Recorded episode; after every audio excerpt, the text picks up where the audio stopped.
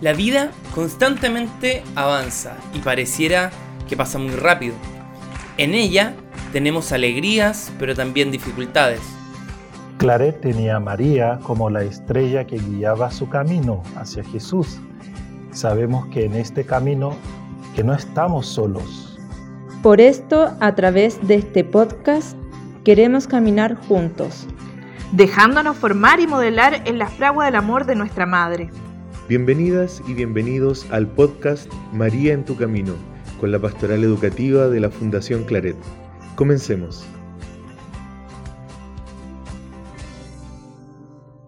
Hola, mi nombre es Jimena Bayer, soy la directora de Educación Básica del Instituto Claret de Muco y hoy les quiero acompañar. Primero, quiero saber cómo están. Les cuento que yo feliz de poder acompañarlos en la reflexión del día de hoy 19 de noviembre del año 2021. Para pensar, hoy día nos situaremos ante un nuevo matiz del cántico del Magnífica entonado por María, la conciencia de elección y de pertenencia al pueblo de Dios. Les recuerdo que esta reflexión es un extracto de la humilía del Papa Francisco que él realizó en la Ciudad del Vaticano el año 2020 y reflexionamos en torno a las siguientes preguntas. ¿Qué hay detrás de Jesús? Hay una historia, una historia de gracia, de elección, de promesa. El cristianismo es una doctrina, sí, pero no solo. No solamente las cosas en las que creemos, es una historia que trae una doctrina que es la promesa de Dios, la alianza de Dios de ser elegidos por Dios. El cristianismo no es solo ética, sí, verdad, tiene principios morales, pero no solo, no solo somos cristianos por una visión ética, es mucho más. El cristianismo es pertenencia a un pueblo, a un pueblo elegido por Dios gratuitamente. Cuando falta la memoria de pertenencia a un pueblo, surgen los dogmatismos, moralismo, eticismo, movimientos elitistas. Falta el pueblo. Un pueblo pecador siempre, todos lo somos pero no se equivoca en general, que tiene el olfato de ser un pueblo elegido, que camina detrás de una promesa y que ha hecho una gran alianza. Pidamos al Señor esta conciencia de pueblo, que Nuestra Señora cantó hermosamente en su Magnificat. Somos el santo pueblo fiel de Dios.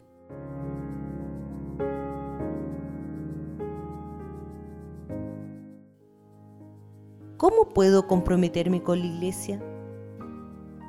¿Me comprometo con la iglesia? Pero para hacer más fácil esta reflexión, recordemos qué es la iglesia. La iglesia está compuesta por todos los bautizados, por los que creen en Jesús. En el fondo, somos una comunidad de fe. Gracias Jimena por acompañarnos en la reflexión de hoy.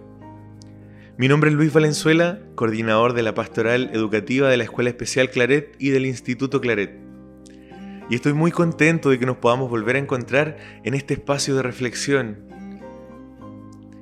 Al mismo tiempo quiero invitarte este día a que podamos profundizar y reflexionar juntas y juntos sobre la conciencia del pueblo.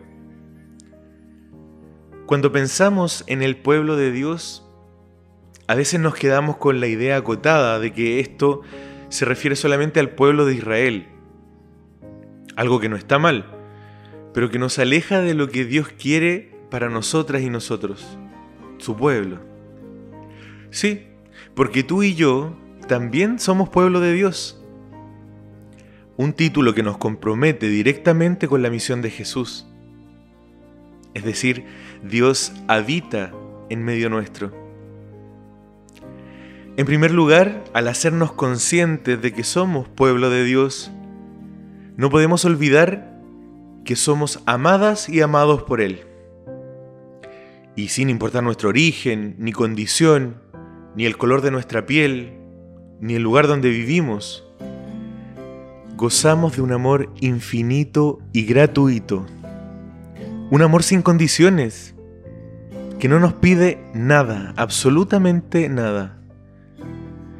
Un amor, un amor que es tan grande como el amor más grande que podemos sentir por alguien, pero multiplicado, eso sí, por un número tan alto que no somos capaces de entender. Hay una canción de la hermana Glenda, inspirada en el texto de la Samaritana, que comienza con la frase, Si conocieras el amor que Dios te tiene, si descubrieras lo que Él te quiere regalar. Creo que esta frase nos puede ayudar a entender cómo el amor de Dios puede transformarnos realmente. Cómo este amor puede transformar al pueblo de Dios. Estoy seguro que muchas cosas serían distintas si en medio del dolor recordáramos ese amor. Si en medio de las angustias, de las envidias y el egoísmo, buscáramos profundamente ese puro amor. Una de las preguntas con las que Jimena nos invitaba a reflexionar hoy era si nos comprometíamos con la iglesia. Y nos aclaraba ahí también que la iglesia somos todas y todos. Entonces, ¿dónde debe estar puesto nuestro compromiso?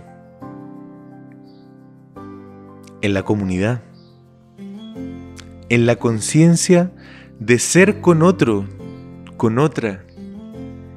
Y aunque suena redundante, y lo hemos estado repitiendo también en estos días, y demos por hecho de que todo lo tenemos muy claro, basta con mirar a nuestro alrededor para darnos cuenta de lo rápido que lo olvidamos.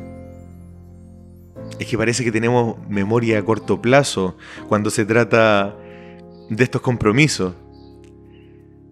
Porque precisamente esto significa ir en contra hoy día de todo lo que se promueve en la sociedad, en donde el sistema económico y de desarrollo se centra en la individualidad, porque lo único que importa son tus metas, lo que tú sientes, y da lo mismo lo que tengas que hacer para alcanzarlas o para sentirte bien. Esto hace que nos olvidemos del resto. Esto hace olvidarnos que no transitamos por la vida solas o solos. Porque como pueblo de Dios estamos llamados a, caminar siendo iglesia pecadora. Y aquí viene la segunda gran idea de esta reflexión que quiero compartir. Somos conscientes de que nuestra iglesia no es perfecta, eso es obvio, que hemos cometido un montón de errores a lo largo de la historia pero al mismo tiempo esa conciencia nos permite darnos cuenta de que los cambios se generan desde el centro de esta misma, desde esa persona que nos sostiene y nos mantiene unidos. Y esa persona es Jesús. Es que en Él están todas las respuestas, todas. ¿Recuerdan cuando nos dice en el Evangelio, yo soy el camino, la verdad y la vida? Somos nosotras, nosotros, quienes desvirtuamos la misión de la iglesia. Y somos también quienes deben asumir la responsabilidad de enmendar esos errores. Para comprometernos con la iglesia, primero creo que debemos sentirnos parte de ella, reconociéndonos pueblo de Dios, identificándonos con el sustento principal de la iglesia, que es Jesús. Jesús. Por eso quiero invitarte a que el ejercicio de hoy sea pensar en algo que te gustaría cambiar de esta iglesia de la que hemos estado hablando. Más allá de la institución, ¿qué te gustaría cambiar a ti de esta iglesia?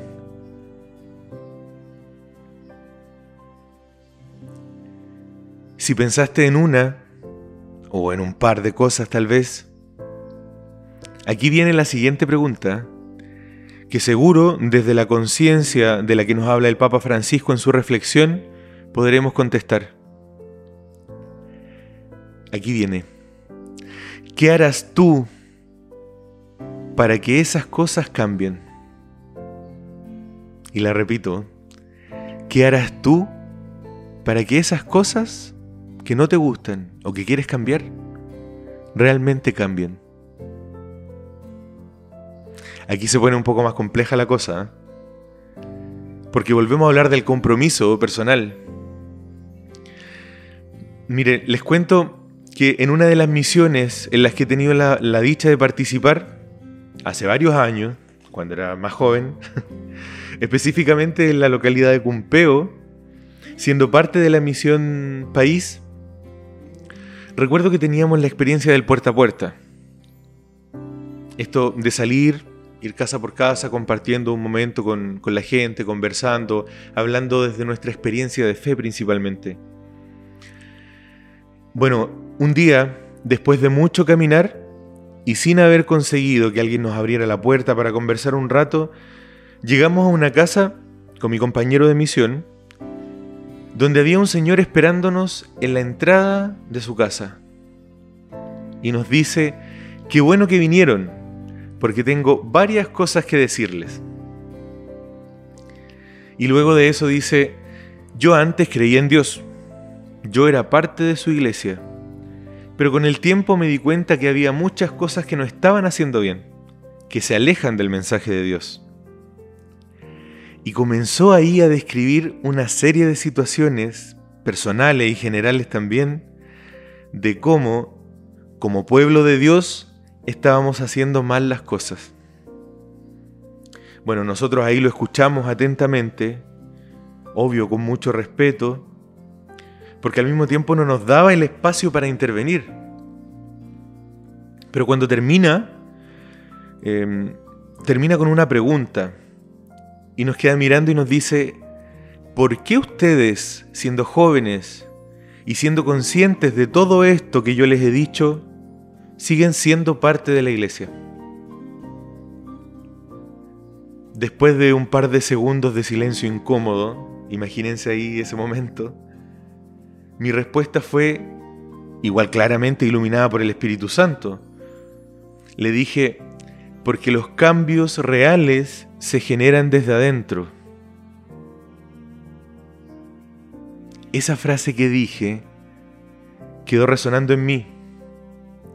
Y les confieso que en ese momento ni siquiera yo entendí el trasfondo de la respuesta que le di al Señor. Pero después sí, bueno, o al menos eso creo. Es que al sentirnos parte de este pueblo amado de Dios, nuestra respuesta no puede quedarse solo en palabras. Remy ya lo decía ayer. Nuestra respuesta como iglesia siempre debe ser una respuesta comprometida, tal como lo hizo María con su sí de amor. Estamos llamadas y llamados a hacer vida nuestra fe a vivir nuestra fe en salida al encuentro del otro, de la otra. ¿Seremos capaces realmente de comprometernos con la iglesia, con nuestra comunidad, es decir, con el pueblo de Dios, con lo que somos? Que María, que nos recuerda en su magnífica esta conciencia de pueblo nos lleve de la mano hacia la construcción de un pueblo más justo, amoroso y por supuesto solidario, para que cada día sigamos construyendo conscientemente el sentido de comunidad, de hermanos y hermanas al que estamos llamados en el camino de la vida.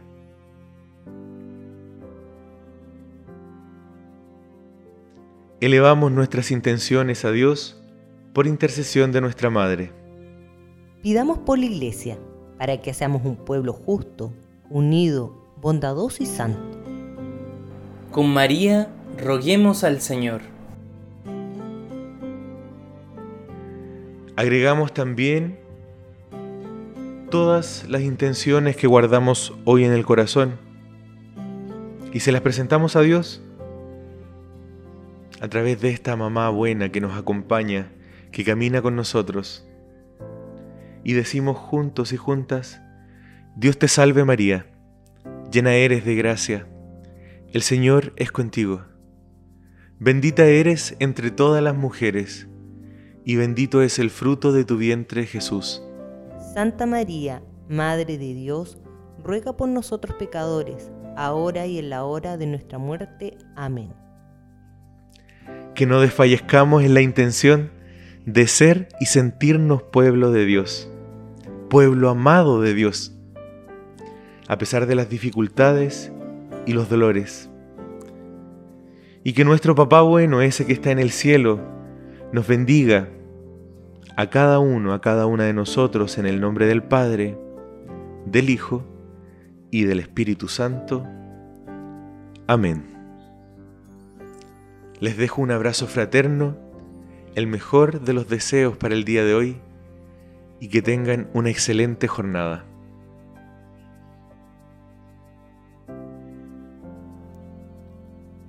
Este podcast ha sido realizado en base al material para el mes de María propuesto por la Conferencia Episcopal de Chile.